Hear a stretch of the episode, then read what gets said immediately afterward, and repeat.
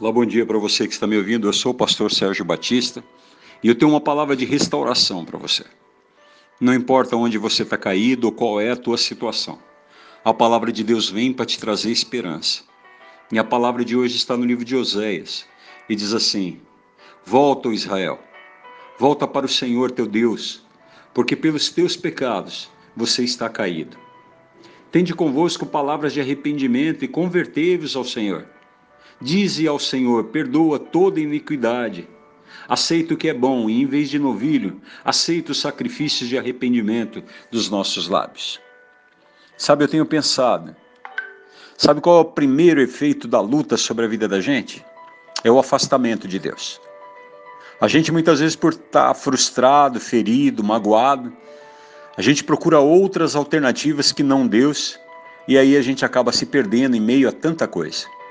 Sabe o que acontece quando isso se instala na vida da gente? A gente vai atrás de solução e se enrola ainda mais. A gente vai procurar em soluções humanas aquilo que não é humano. É uma necessidade espiritual. Agora a gente já não tem mais um problema. A gente tem muitos problemas. E quando você percebe isso, esfriou dentro do teu coração o amor por Deus. Você está frio, distante, incapaz de ouvir a voz daquele que é o único que pode mudar a tua história. O profeta Oséias nos traz aqui um apelo apaixonado de Deus, pedindo a tua volta. Não a tua volta para a igreja, mas a tua volta para os braços do Senhor. Deus é um Pai amoroso, querido. Ele se compadece dos nossos erros. E quando nós sofremos, Ele também sofre. Hoje você pode estar caído, magoado, achando que nada deu certo. Talvez a tua família está destruída. Talvez a tua saúde esteja arruinada, seus sonhos quebrados. Eu não sei qual é o nível da tua luta, eu não sei qual é o nível da tua dor. Mas eu sei que se você tomar atitudes certas hoje, você vai sair dessa situação e você vai ter uma nova história. As atitudes para você sair e começar de novo. Em primeiro lugar, é você se levantar. Isso mesmo decidir dentro do seu coração que não vai mais continuar nessa loucura e que vai fazer o que for preciso para tirar da tua vida tudo aquilo que te afasta de Deus. Falsos amigos, vícios, distrações. Sabe, você tem que fazer isso, querido. A segunda coisa que você vai fazer, você vai acreditar em Deus, a despeito de tudo que você está vendo, mesmo que tudo esteja queimado. Tenha consciência, querido, de que todas as alternativas fora seguir a vontade de Deus, elas não vão te levar a lugar algum. Me diz aí, os homens resolveram? Os vícios resolveram? A tua doutrina nova aí, a filosofia resolveu? Nada resolveu, querido. Então o Senhor está dizendo: aquilo que não resolveu a tua vida, você vai abandonar.